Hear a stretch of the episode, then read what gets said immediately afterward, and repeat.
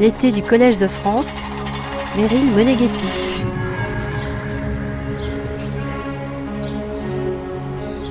Combien de temps faut-il pour faire un être humain demande non sans malice le biologiste Denis Duboul. L'embryon qui est fait d'enchevêtrement de référentiels temporels, dans quel espace-temps se trouve-t-il? Comment ces temps différents se parlent-ils et sont-ils traduits en espace, en cellules et en tissus? s'interroge encore le chercheur. Enfin, si l'on considère les outils récents d'ingénierie génétique qui permettent aujourd'hui une chirurgie de l'ADN de plus en plus précise, comme les fameux outils CRISPR-Cas sur des cultures de cellules souches, pourquoi et de quelle façon est-il temps que la société s'occupe des embryons? Ce chercheur franco-suisse, qui a reçu de nombreux prix scientifiques, a dirigé le département de génétique et évolution de l'Université de Genève pendant 20 ans. Professeur de biologie à l'école polytechnique fédérale de Lausanne, Denis Duboul a enseigné au Collège de France entre 2017 et 2021, d'abord sur une chaire internationale, avant d'être nommé sur la chaire statutaire intitulée Évolution du développement et des génomes, à compter de 2022. Les travaux de Denis Duboul portent sur la génétique et la génomique du développement des mammifères en interface avec la génétique humaine et les sciences de l'évolution. Son laboratoire cherche à comprendre comment les gènes contrôlent la fabrication de notre corps, notamment la fonction et la régulation des gènes OX, les gènes architectes, au cours du développement des animaux vertébrés. Ces gènes OX, HOX, rappelle-t-il, jouent un rôle fondamental dans l'organisation de l'embryon le long de ses structures axiales. La leçon inaugurale de la chaire statutaire de Denis Duboul nous fait entrer dans la question complexe et passionnante du développement de l'embryon, ses temporalités, les bricolages évolutifs, mais aussi les bases théoriques de l'horloge moléculaire jusqu'aux avancées les plus récentes. 40 ans après la découverte des cellules souches embryonnaires, note le biologiste, des protocoles ont été développés qui permettent d'utiliser ces cellules pour littéralement fabriquer des embryons in vitro, appelés tantôt embryoïdes, pseudo-embryons, embryons de synthèse. Il s'agit là d'une vraie révolution expérimentale, rappelle-t-il. Aux côtés des défis scientifiques s'affirme le défi d'informer le public sur les enjeux des dernières avancées autour de l'embryon. Cela soulève l'énorme problème de la qualité et de la dissémination de l'information. Les gens doivent être suffisamment informés pour prendre une décision en connaissance de cause, mais comment s'y prendre? demande le biologiste. Enseignant-chercheur passionné au Collège de France, Denis Duboul explique que ses collègues étrangers sont interloqués quand il précise que n'importe qui peut venir au Collège de France. C'est gratuit, souligne-t-il, et ce n'est pas de la vulgarisation, mais de la science actuelle expliquée par ceux qui la font. Nous gagnons le Collège de France le 11 mai 2023 pour la leçon inaugurale de Denis Duboul intitulée Les temps de l'embryon. Chers amis, mesdames et messieurs, chers embryons périmés, d'abord laissez-moi vous remercier, chers collègues, de me donner l'occasion de poursuivre euh, mon aventure au sein de cette institution magnifique et si particulière qu'est le Collège de France, de pouvoir ainsi continuer à transmettre ma passion pour les embryons, pour leurs origines, à montrer l'extraordinaire complexité des mécanismes en jeu qui conduisent pourtant aux formes que nous considérons comme les plus simplement naturelles. Le titre de cette leçon inaugurale, Les temps de l'embryon, est volontairement ambigu est peut-être compris de deux façons différentes, qui d'ailleurs font écho aux deux origines des êtres vivants, à leur parcours ontogénétique d'une part, notre origine développementale, et à leurs histoires phylogénétiques d'autre part, notre origine évolutive.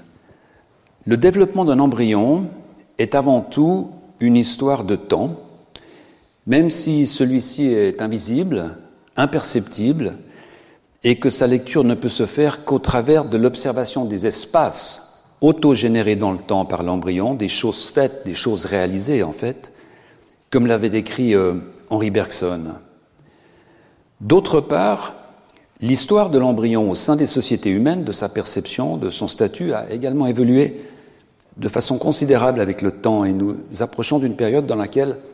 notre société va se retrouver devant des choix inédits touchant aux modifications les plus profondes possibles de l'embryon, soit celles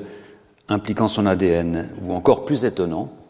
peut-être plus impactant sur les structures fondamentales de notre société, du transfert possible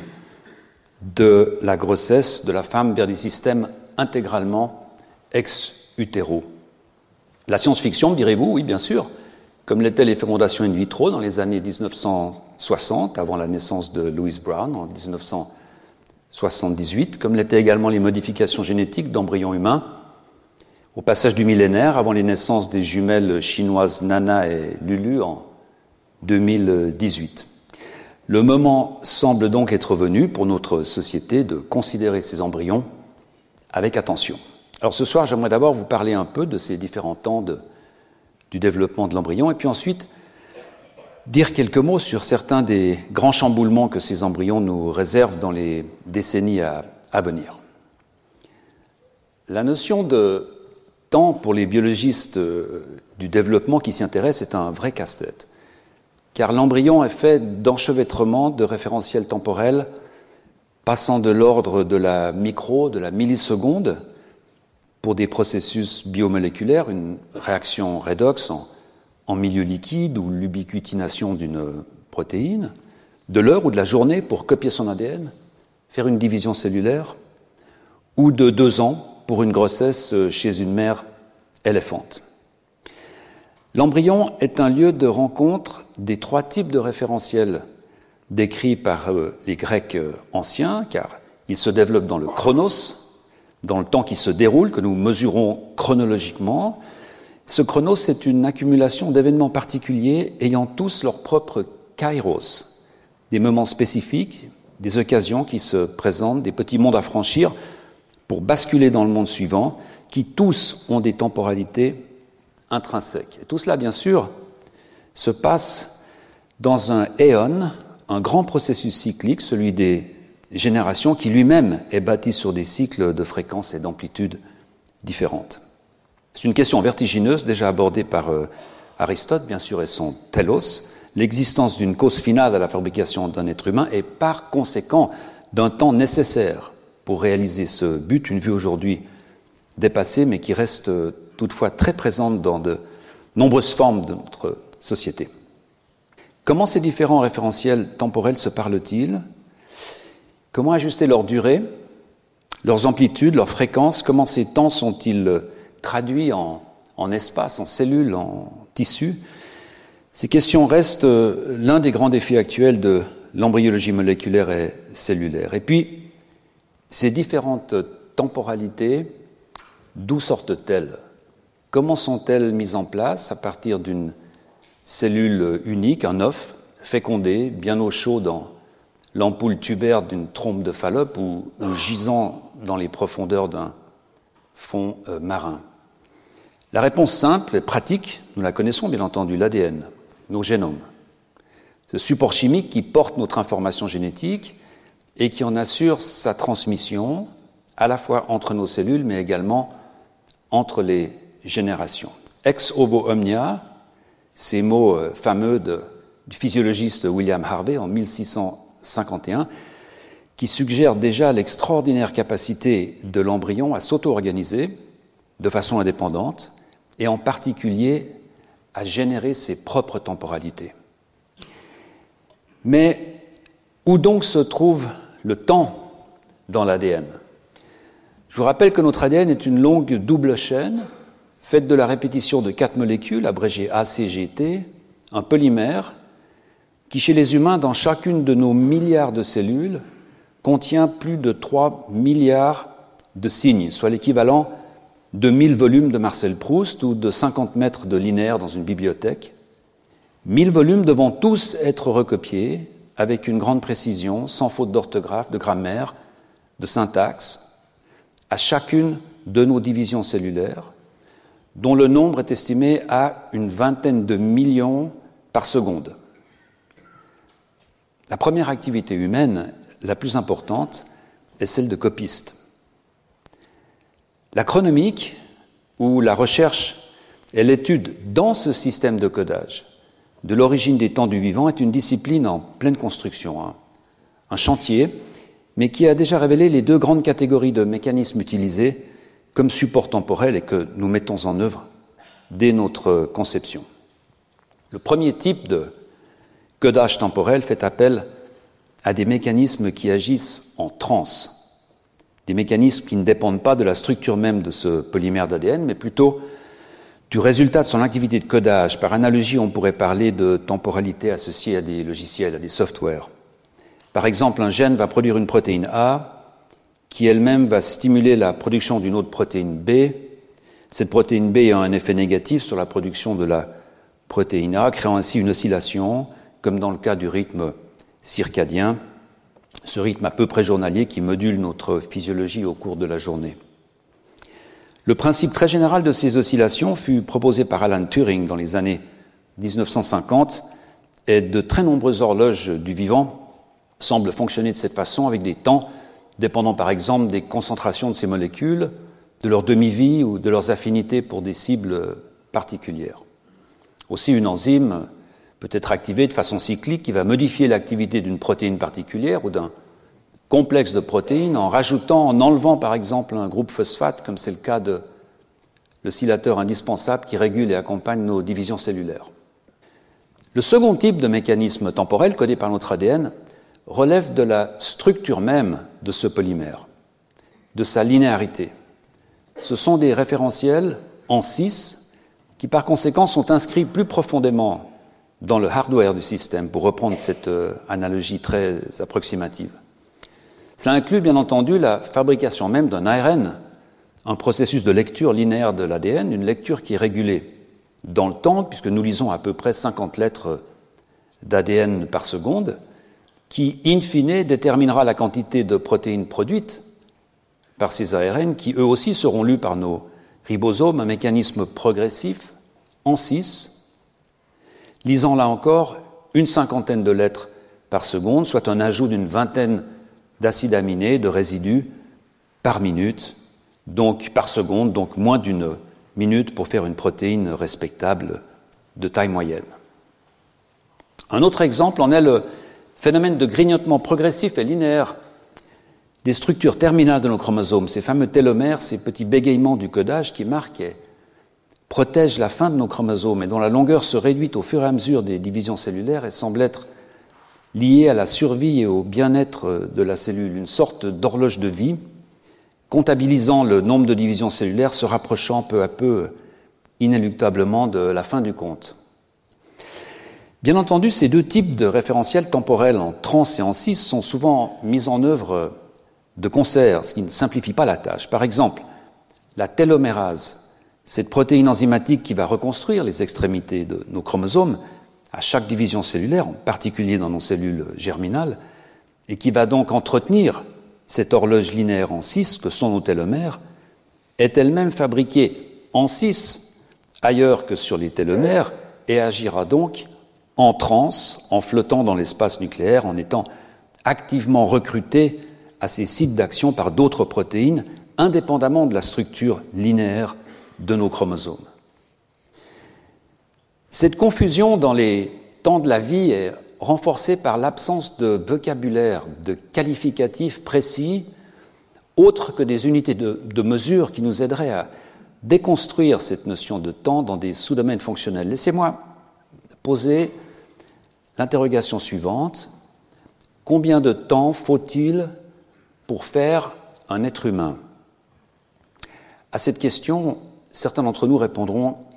quelques minutes. Mais une sage-femme répondra sans doute le temps d'une grossesse, neuf mois donc. Un ethnologue par contre répondra le temps d'une culture, deux mille ans peut-être, et une paléontologue dira quelques millions, dizaines de millions d'années, le temps de l'apparition d'une espèce. Et toutes et tous auront raison. La première spécialiste, la sage-femme, a ce site particulier qu'elle travaille dans la répétition. Elle vit dans la récurrence, dans le éon, le temps des cycles, car en effet, les grossesses se succèdent inlassablement et le développement embryonnaire se répète à chaque génération d'une façon presque immuable, puisque l'ADN de notre lignée germinale, nos gamètes, fait l'objet d'une protection rapprochée toute particulière, n'autorisant guère que moins d'une centaine de modifications de nos 3 milliards de bases toute notre vie durant, sans faute de frappe, dans les 3 millions de pages que représente notre génome. L'ethnologue, en revanche, passe constamment du récursif au linéaire. Bien sûr, les civilisations se succèdent les unes aux autres, selon des processus, là encore, assez similaires les uns aux autres, mais chaque civilisation, chaque culture est unique, avec son kairos, même s'il en est dont les fondements s'appuient sur les précédentes, ce qui est évidemment la signature d'un processus linéaire. La troisième spécialiste, elle, ignore la récurrence. La paléontologue travaille dans le chronos, un mouvement linéaire ininterrompu, celui de la grande histoire du vivant, une histoire dans laquelle rien ne se répète jamais. On n'y trouve que du neuf et de l'imprévisible. Ici, chaque étape est une émanation de la précédente, c'est la règle, sans exception.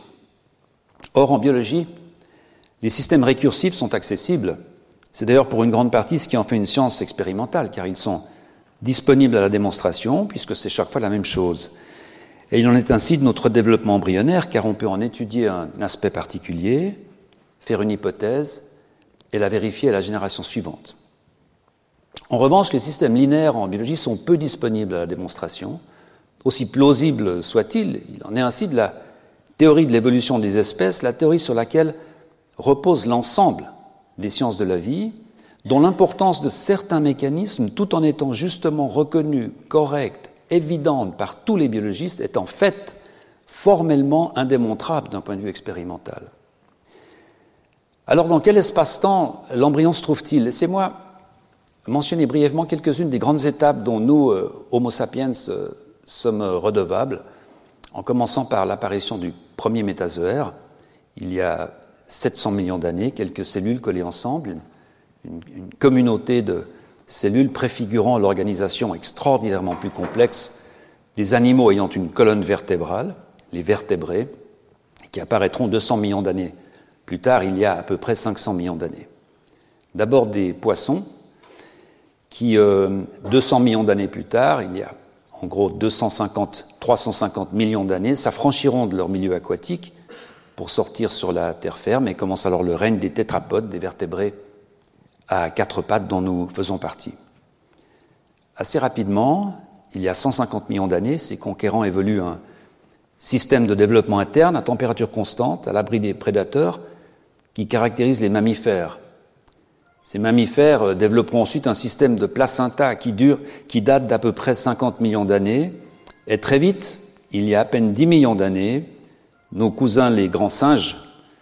feront leur entrée en scène. On estime à peu près à 4 millions d'années notre séparation d'avec les australopithèques, ces cousins euh, si proches, euh, soit à peu près 150 000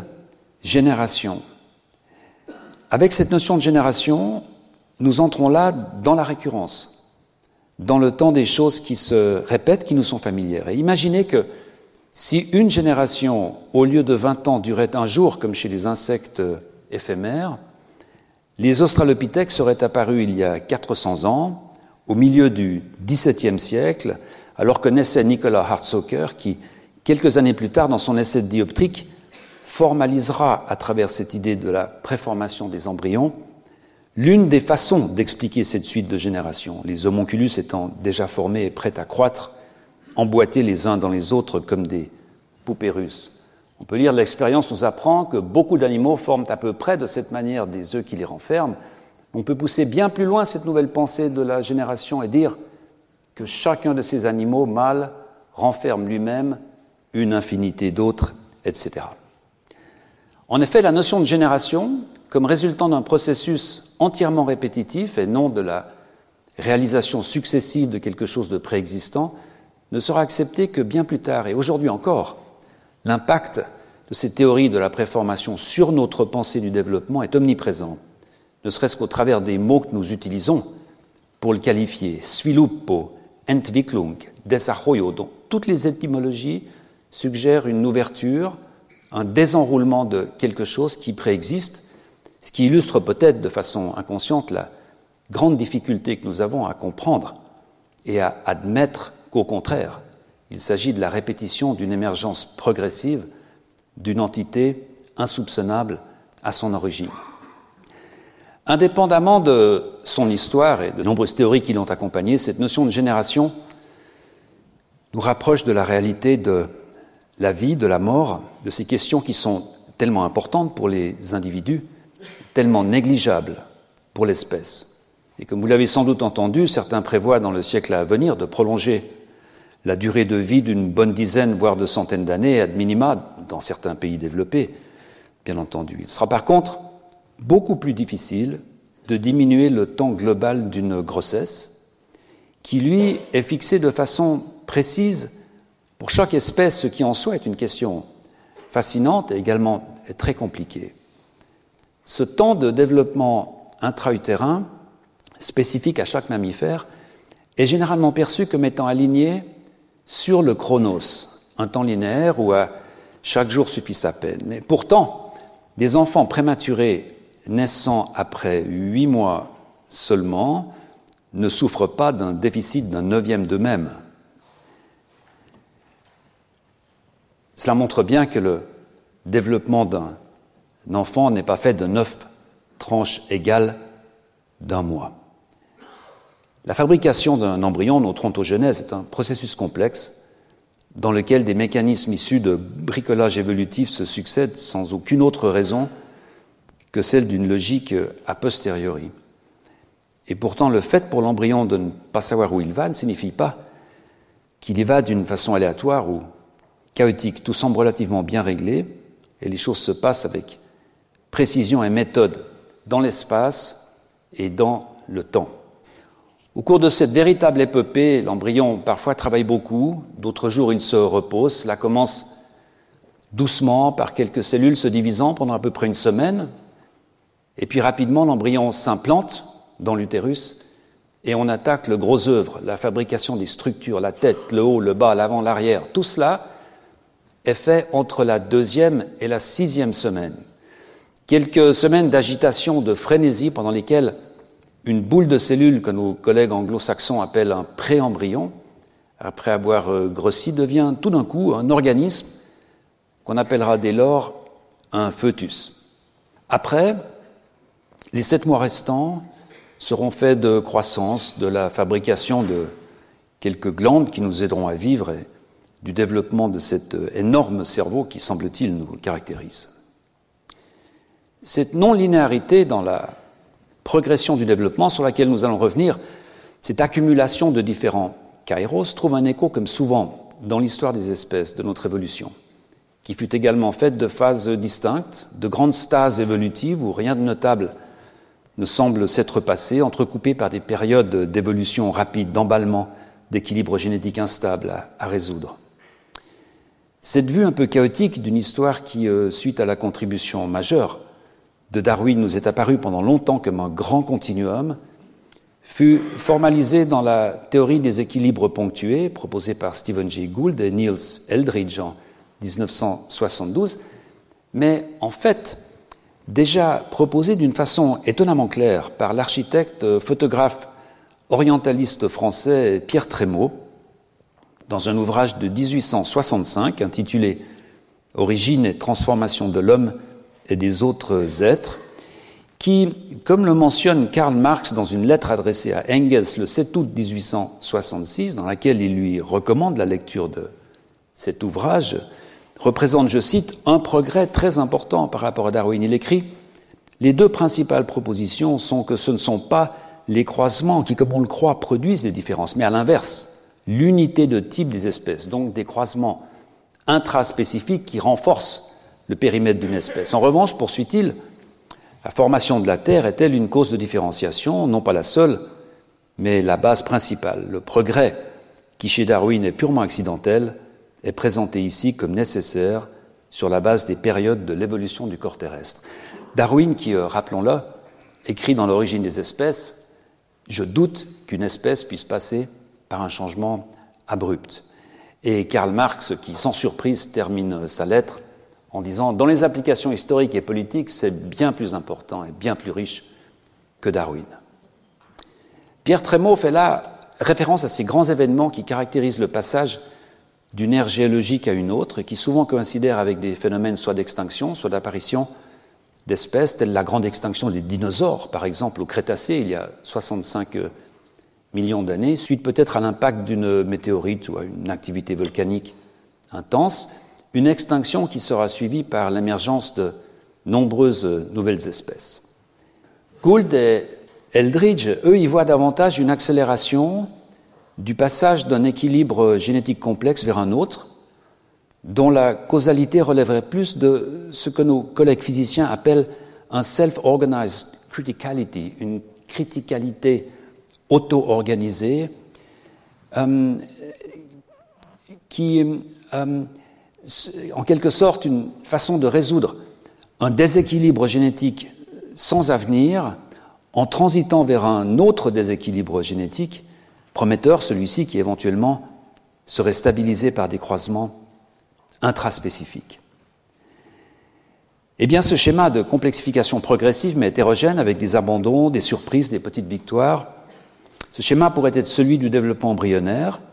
et l'une de ces transitions abruptes les plus critiques pour l'embryon est la gastrulation, cette période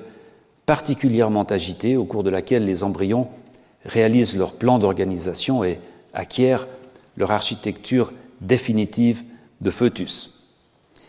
Cette architecture de base est très similaire au sein de chacun des grands taxons vertébrés, comme l'avaient remarqué les zoologistes allemands, Funberg en particulier Ernst Haeckel, contemporain de Pierre Trémaud, dans son ouvrage de 1874, Anthropogénie oder Entwicklungsgeschichte des Menschen, il note que tous les vertébrés, à l'issue de ce processus de gastrulation, se ressemblent beaucoup plus qu'à leur stade d'adulte. Il qualifiera ce stade de variabilité minimale de stade pharyngula. Cette idée d'un stéréotype d'animal qui, pendant son développement, va acquérir des caractéristiques uniques par des modifications, euh, des variations de mécanismes universels, transparaît déjà des écrits de Diderot, qui, dans ses pensées sur l'interprétation de la nature en 1754, Lamarck n'a alors que 10 ans et Darwin n'est pas né, note, je cite, Quand on considère le règne animal et qu'on s'aperçoit que parmi les quadrupèdes, il n'y en a pas un qui n'ait les fonctions et les parties furent tout intérieures entièrement semblables à un autre quadrupède. Ne croit-on pas volontiers qu'il n'y a jamais eu qu'un premier animal prototype de tous les animaux dont la nature n'a fait qu'allonger, raccourcir, transformer, multiplier, oblitérer certains organes? C'est en 1874, année de la publication de l'ouvrage de Ernst Haeckel, que l'anatomiste suisse Wilhelm Hiss, travaillant à Bâle, va considérer cette question par l'autre extrémité, en se demandant comment ce point de convergence, cette image du quadrupède ancestral de Diderot, peut être atteinte par des embryons précoces qui, au demeurant, sont très différents les uns des autres.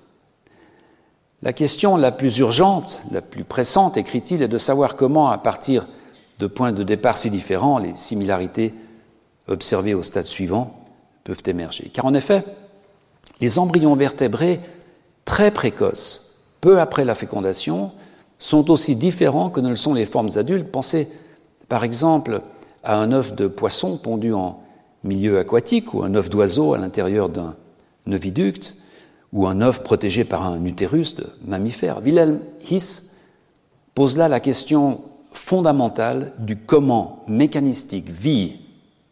ces embryons font-ils pour atteindre ce stade de similarité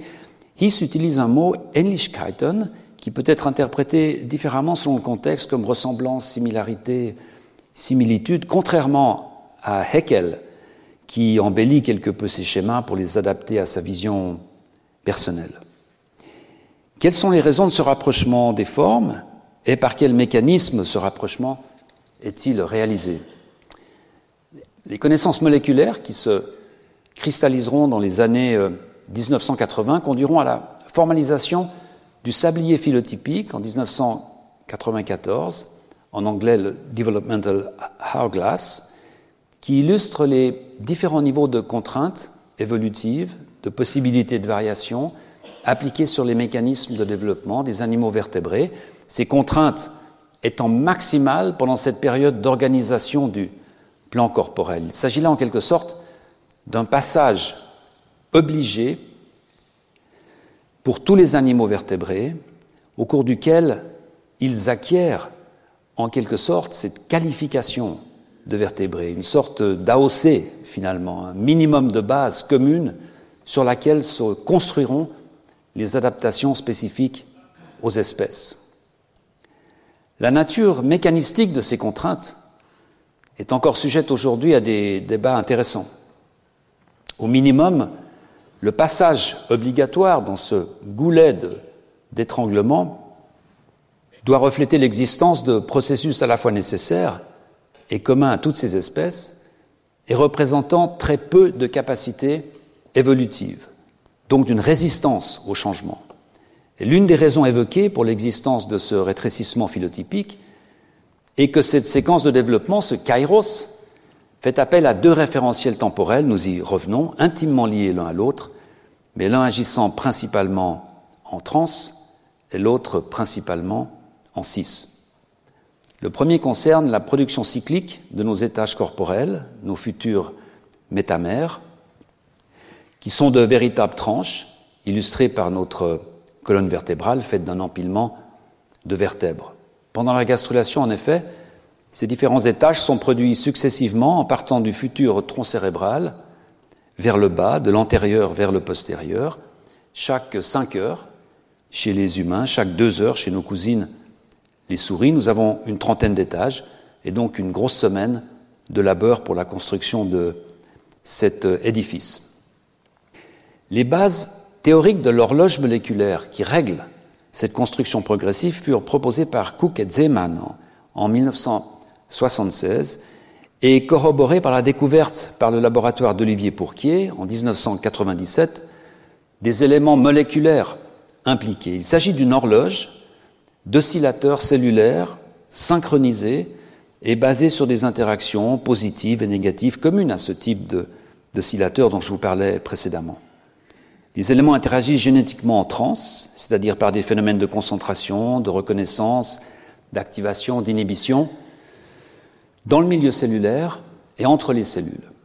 C'est cet oscillateur qui fait que certains gènes sont activés en vague dans chaque cellule avec une période précise, cet oscillateur est combiné à un front de détermination fixé par un gradient de molécules produites par une source postérieure qui va descendre en même temps que l'embryon s'allonge. Et cette rencontre va fixer une frontière morphogénétique qui va transformer chaque oscillation en nouveau segment. Vous voyez ici l'oscillation en bleu de ces cellules synchrones qui vont rencontrer ici un front de détermination fixé par la concentration rouge que vous voyez là, et ce front va former une frontière qui va transformer ces cellules, fabriquer une frontière morphogénétique qui plus tard va correspondre à un de nos étages corporels. Mais ces oscillations sont de nature purement itérative et ne contiennent pas en elles-mêmes des indications sur la nature des segments produits, d'où la nécessité de coupler cette horloge à un système génétique d'identification de ces segments, de telle sorte qu'un étage au niveau thoracique se distingue d'un étage au niveau lombaire. Et c'est là que le deuxième référentiel temporel rentre en jeu, celui associé au gène architecte OX, dont l'un des rôles essentiels sera de donner à chaque étage une identité fonctionnelle précise. Ce référentiel temporel, lui, n'est pas itératif, mais progressif, puisqu'à chaque étage, une combinaison de protéines différentes devra être produite pour en assurer l'identité particulière. Et là, la mécanique se complique, car à chaque nouveau segment produit, toutes les 5 heures, une nouvelle combinatoire de protéines OX doit être produite au sein de ce nouveau segment, différente de celle produite 5 heures avant, différente de celle qui viendra 5 heures plus tard, de telle sorte que les segments produits puissent avoir des fonctionnalités légèrement différentes. Parfois, les tagmas ces ensembles de segments qui portent une fonction globale, comme par exemple le thorax ou le sacrum, ces tagmas n'ont pas besoin de différentes fonctionnalités à l'interne et donc le système OX bégaye, reproduisant des segments similaires comme C'est le cas chez les serpents, bien entendu, mais également chez les oiseaux, qui ont 14 vertèbres cervicales, alors que les mammifères n'en ont très généralement que 7. Comment coordonner de façon précise l'activation de nos 39 gènes architectes? Comment mettre en œuvre un mécanisme suffisamment rigoureux pour éviter les erreurs, pour ne pas avoir un thorax réduit, une région lombaire allongée? Eh bien, beaucoup d'animaux dont les vertébrés ont évolué un mécanisme original qui consiste à utiliser la linéarité du polymère d'ADN pour en quelque sorte mesurer, coordonner le temps d'activation de ces gènes OX. En effet, ces gènes sont disposés en groupe alignés les uns derrière les autres, et la séquence temporelle de leur activation, de la fabrication de leurs ARN, suit l'ordre de cet alignement sur l'ADN. Il fallut euh, aux membres euh, successifs de mon laboratoire plus de 30 ans de travail, d'abord sur la souris, puis en utilisant un système alternatif de pseudo-embryons, d'embryons synthétiques en culture, pour finalement comprendre les grandes lignes du mécanisme impliqué, résumé de façon sommaire dans un modèle que nous avons appelé le modèle du chapelet.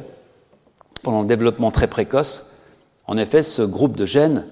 est empaqueté en quelque sorte dans une structure négative, l'ADN formant une pelote assez compacte, dans laquelle les gènes ne peuvent pas s'exprimer. Puis, lors de la formation des segments, les gènes sortent de cette structure, l'un après l'autre, en suivant leur ordre relatif sur le chromosome, comme autant de grains passant à temps relativement constant de la main gauche à la main droite un système de désenroulement qui, une fois de plus, nous renvoie à l'étymologie des mots qualifiant le développement. La question essentielle que posait ce modèle était bien entendu de comprendre par quel mécanisme, avec quelle énergie ces gènes peuvent sortir l'un après l'autre de ce globule inactif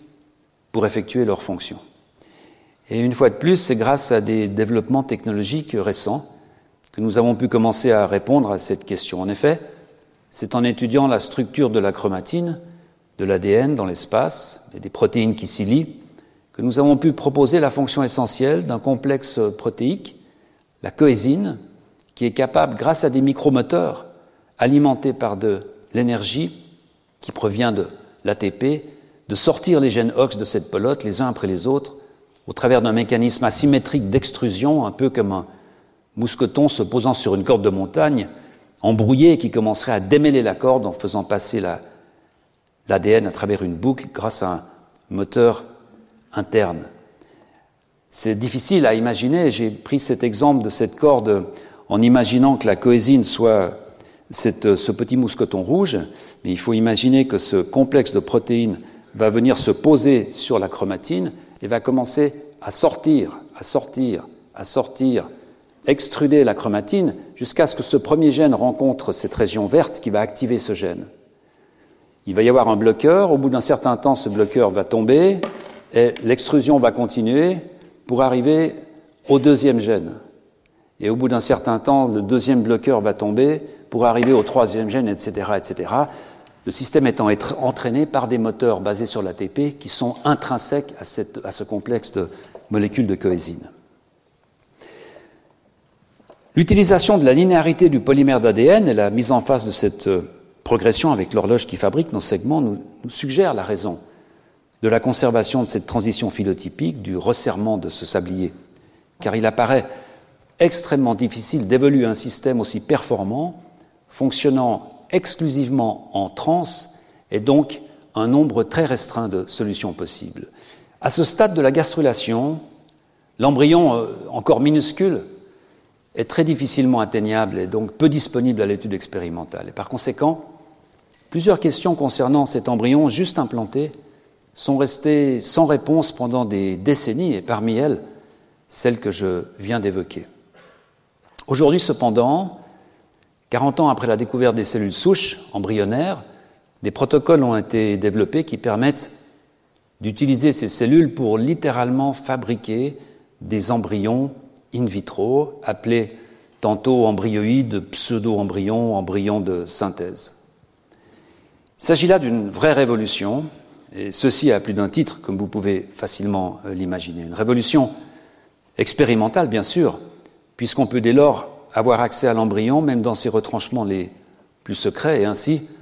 en étudier des aspects qui jusqu'alors restaient mystérieux, ainsi que certaines pathologies. Une révolution sociétale peut-être, car ces développements récents ouvrent la voie à des applications potentielles inimaginables pour beaucoup sur les modes possibles de reproduction d'Homo sapiens au XXIe siècle, c'est de cela que j'aimerais vous parler brièvement maintenant. La production de ces pseudo-embryons se fait par un simple assemblage de cellules souches, combinées à des conditions de culture très contrôlées. Cela permet aujourd'hui la production d'embryons de mammifères qui se rapprochent d'une façon étonnante des embryons conçus par la voie naturelle, et ces protocoles révèlent ainsi l'extraordinaire capacité des cellules souches embryonnaires à s'auto-organiser en embryon, n'ayant vraisemblablement besoin que d'un milieu approprié, avec quelques paramètres constants, de matériel et d'énergie. Ces cinq dernières années ont vu déjà des progrès rapides sur deux fronts complémentaires. Premièrement, dans la façon de produire ces pseudo-embryons, et je vous montre ici le développement précoce des mammifères sur le haut de cette image, où l'on voit les premiers stades de segmentation jusqu'à ce stade qu'on appelle blastocyste, peu avant euh, l'implantation. Vous voyez en dessous deux images. Sur celle de droite, huit de ces blastocystes extraits d'une mère portante, qui sont des blastocystes produits de façon naturelle. Et sur l'image de gauche, des blastocystes produits exclusivement par agrégation de cellules souches, une image qui provient du laboratoire de Nicolas Rivron. Deuxièmement, on peut maintenant cultiver de tels embryons jusqu'à des stades auxquels l'embryon normal est déjà implanté dans la muqueuse utérine et où les premiers tissus distincts commencent à apparaître. Ainsi, ces deux études, publiées en 2022, il y a quelques mois, qui firent la une de nombreux journaux. Ces études décrivent en effet la présence dans ces pseudo-embryons de souris de régions du cerveau bien définies, de structures ayant une activité cardiaque, un axe corporel bien formé, ainsi que des cellules germinales. Les auteurs, particulier le laboratoire de Jacob Hanna en Israël, expliquent avec raison que ces embryons ex utéro promettent de nouvelles découvertes, en particulier sur les mécanismes fins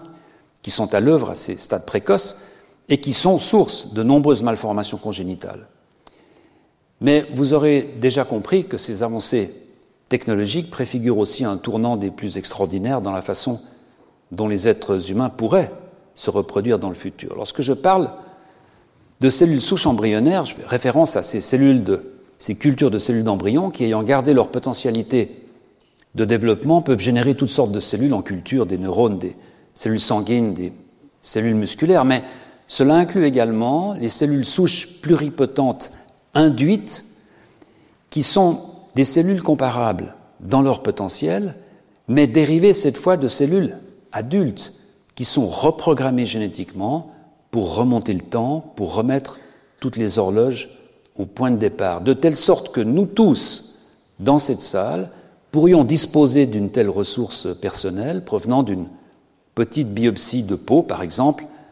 pouvant ainsi produire nos propres embryons des centaines qui, le cas échéant, bien sûr, seraient des clones. À cela, il faut rajouter les progrès remarquables faits ces dernières années dans la production de gamètes, de pseudo-ovules, de pseudo-spermatozoïdes à partir de telles cellules souches embryonnaires cultivées in vitro. En effet, il est maintenant possible de faire une sorte de réduction méiotique en culture et ainsi de produire l'équivalent de cellules germinales à partir de cellules souches ce qui pourrait être utilisé dans quelques années pour pallier certains types de stérilité, mais rendant par conséquent envisageable la production de pseudo-embryons de façon sexuée en croisant des cellules souches entre elles, en quelque sorte. Les protocoles de culture permettent euh, d'ignorer le sexe génétique des cellules, comme l'illustre cette publication dans laquelle des oocytes fonctionnels, qui, comme vous le savez, sont généralement une prérogative des femmes, sont produites à partir de cellules souches à l'origine mâle, XY.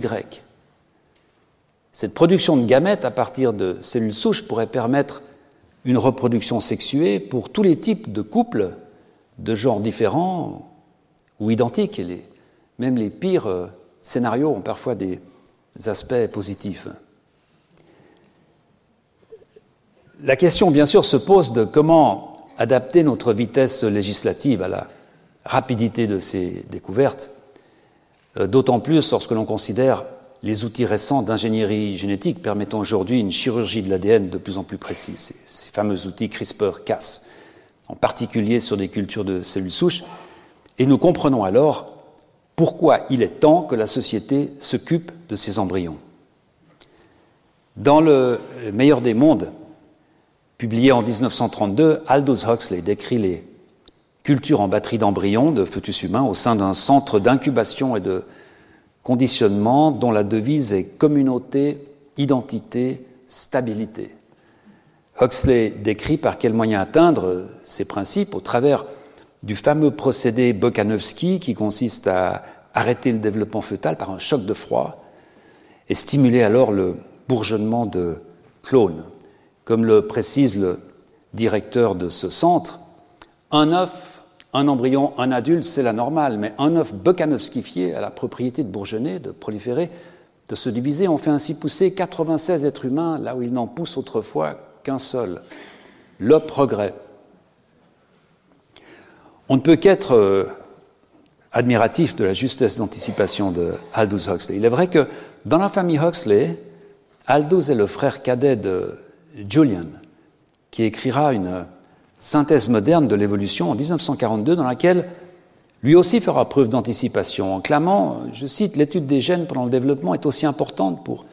comprendre l'évolution que ne l'est l'étude de la sélection naturelle, une position courageuse à l'époque, une des premières à rendre des gènes partiellement responsables du bon déroulement de notre développement embryonnaire, en les plaçant par conséquent au centre de velléités eugénistes puis transhumanistes. Et puis les frères Huxley ont pour grand-père euh, Thomas Huxley, une figure de la biologie anglaise du XIXe siècle, grand défenseur de Darwin, mais qui, dix ans après la mort de ce dernier, en 1893, écrit que la théorie de l'évolution doit maintenant être complétée par une théorie du développement, de l'épigenèse à l'époque, afin de comprendre comment les grands changements anatomiques se sont produits. Cette famille Huxley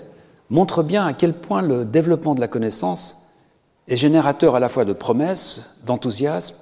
mais aussi d'angoisse, de dystopie qui généralement vont habiller socialement cette euh, connaissance. C'est particulièrement vrai lors de grandes avancées technologiques qui ressuscitent souvent des mythes anciens, tenaces, pour leur redonner vie l'espace de quelques décennies.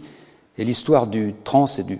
posthumanisme, par exemple, est faite de tels rebonds, d'un éternel retour à cette idée du surhomme, de l'homme modifié, dirait-on, aujourd'hui. Beaucoup font remonter l'origine moderne du transhumanisme, ou du moins sa popularisation, au roman écrit par euh, Mary Shelley lors d'une nuit d'orage près de Genève au cours d'un voyage avec euh, Lord Byron, publié initialement en 1818. Dans ce roman très sombre, le docteur Victor Frankenstein construit sa créature que l'on voit ici euh, lors de sa dernière apparition sur la plaine de Plein Palais, fuyant la, ville de Genève, il construit cette créature par addition de morceaux de corps euh, soudés les uns aux autres par des décharges de fluide électrique. Or, les fameuses expériences des grenouilles de l'électricité animale de Luigi Galvini à Bologne sont effectuées à la fin du XVIIIe. Et c'est au passage vers le XIXe que la controverse avec Volta sur euh, l'origine de cette électricité va se terminer, bien entendu à l'avantage de ce dernier.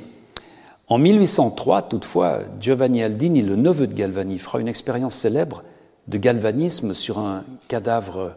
humain fraîchement pendu à Londres, expérience dont la popularité sans doute atteignit les oreilles de Mary Shelley, qui n'avait alors que six ans. Aujourd'hui, la chirurgie génétique a remplacé le fluide électrique les embryons modifiés ou synthétiques ont un potentiel fantasmatique bien supérieur à l'addition de morceaux de cadavres récoltés ici et là. Il est donc naturel que ces préoccupations remontent à la surface, a fortiori lorsque l'on considère les possibilités réelles qui sont les nôtres et leur impact sur la société. La détection de quelques maladies particulièrement cruelles par le développement du diagnostic préimplantatoire il y a plus de 20 ans avait réveillé des craintes eugénistes par ces notions par ailleurs erronées de tri des embryons, d'embryons à la carte, des notions qui illustrent bien notre penchant déterministe et surtout la mauvaise compréhension que nous avons développée de l'action des gènes pendant notre développement embryonnaire, avec cette relation très pratique et satisfaisante entre un gène et une fonction, une notion héritée de la génétique bactérienne. Mais aujourd'hui, nous savons que nos génomes ne sont pas des catalogues de fonctions discrètes. À l'inverse, ils se traduisent en équilibre génétique complexe et l'existence possible de solutions alternatives, de tentatives d'échapper à cette norme génomique qui nous est imposée, est une question encore non résolue. Perret Alberch voyait dans l'étude des monstres et leur classification par euh, Étienne et Isidore Geoffroy Saint-Hilaire l'expression de telles tentatives de solutions alternatives, car ce classement est basé sur des catégories, des répétitions, mais aussi des impossibilités de forme. Et d'ailleurs, dans son traité de tératologie, écrit entre 1832 et 1836, Isidore Geoffroy Saint-Hilaire utilise une topologie d'arbres évolutifs pour classifier les monstres, avec des branches, des nœuds de séparation qui renforcent ainsi cette idée de tentative évolutive, d'espérance d'une progression vers des espaces nouveaux. Ces espaces ontologiques possibles, par analogie aux espaces phénotypiques possibles, ont été représentés ici par le philosophe suédois Nick Bostrom, directeur à Oxford de l'institut euh, modestement nommé Institut pour l'avenir de l'humanité, et qui a beaucoup travaillé sur le transhumanisme.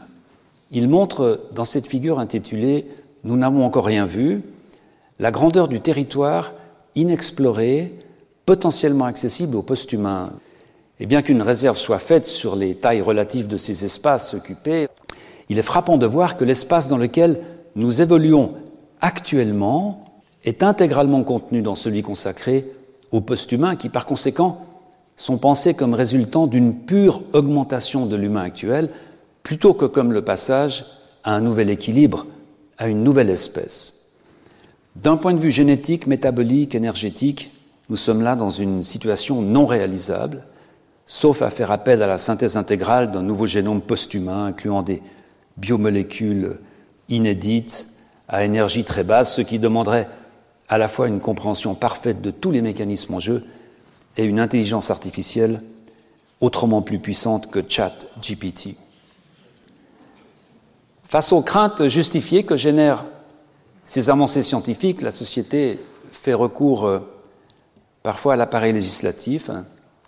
souvent à des commissions spécialisées, et surtout fait appel à la responsabilité des chercheurs. Et hum, c'est évidemment là une confusion des genres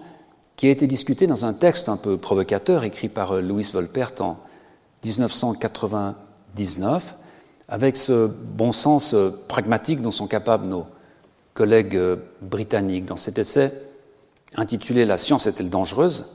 Qui reflète cette conception anglo-saxonne utilitariste des questions éthiques, il fait une différence essentielle entre la science d'une part, dont le but est de produire des idées, de la connaissance, et la technologie d'autre part, dont le but est de les traduire dans des applications concrètes. Il écrit Pour toute nouvelle technologie, il ne revient pas aux scientifiques de prendre des décisions morales ou éthiques quant à son utilisation, car ils n'en ont ni le droit ni la compétence pour le faire. Il y aurait un grave danger à demander aux scientifiques d'être socialement plus responsables s'ils avaient effectivement la possibilité de prendre de telles décisions. Donner cette responsabilité aux chercheurs serait le début d'une technocratie qu'il estime illégitime et dangereuse. Mais Volpert reconnaît toutefois l'obligation morale faite aux chercheurs de sensibiliser la société sur les applications possibles de leurs découvertes et sur la réalité et surtout sur la vraisemblance de ces applications. Et à ceux qui douteraient du bien fondé des pouvoirs publics et de la société à prendre des décisions souhaitables concernant la science et ses applications, il adresse cette euh, citation de Thomas Jefferson Je ne connais pas d'autre dépositaire sûr des pouvoirs ultimes de la société que le peuple lui-même, et si nous pensons qu'il n'est pas assez éclairé pour exercer ce contrôle avec une saine discrétion, le remède n'est pas de le lui retirer, mais de l'informer sur les directions possibles à prendre. monsieur l'administrateur, euh, chers collègues, mesdames et messieurs, je pense qu'on ne peut guère trouver de meilleure justification à l'existence même du Collège de France que cette phrase de Thomas Jefferson, celle d'un endroit où la connaissance n'est pas confisquée, mais au contraire, où elle est offerte sous toutes ses formes, dans le but de partager non pas un corpus de principes et de théories, mais bien une façon de vivre basée sur la connaissance,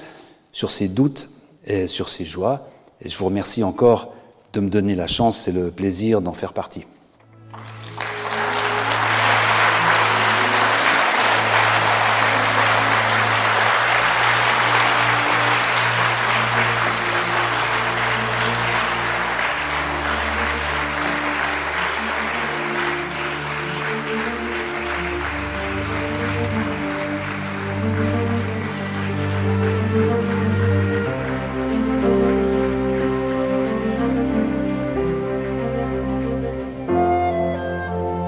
Collège de France et France Culture vous ont présenté le biologiste Denis Duboul, sa leçon inaugurale intitulée Les temps de l'embryon. Sur les sites de France Culture et du Collège de France, vous retrouverez toutes les informations autour de cette diffusion, la vidéo ainsi que l'ensemble des cours de Denis Duboul. Réalisation Nathalie Salle. Présentation et coordination Meryl Moneghetti.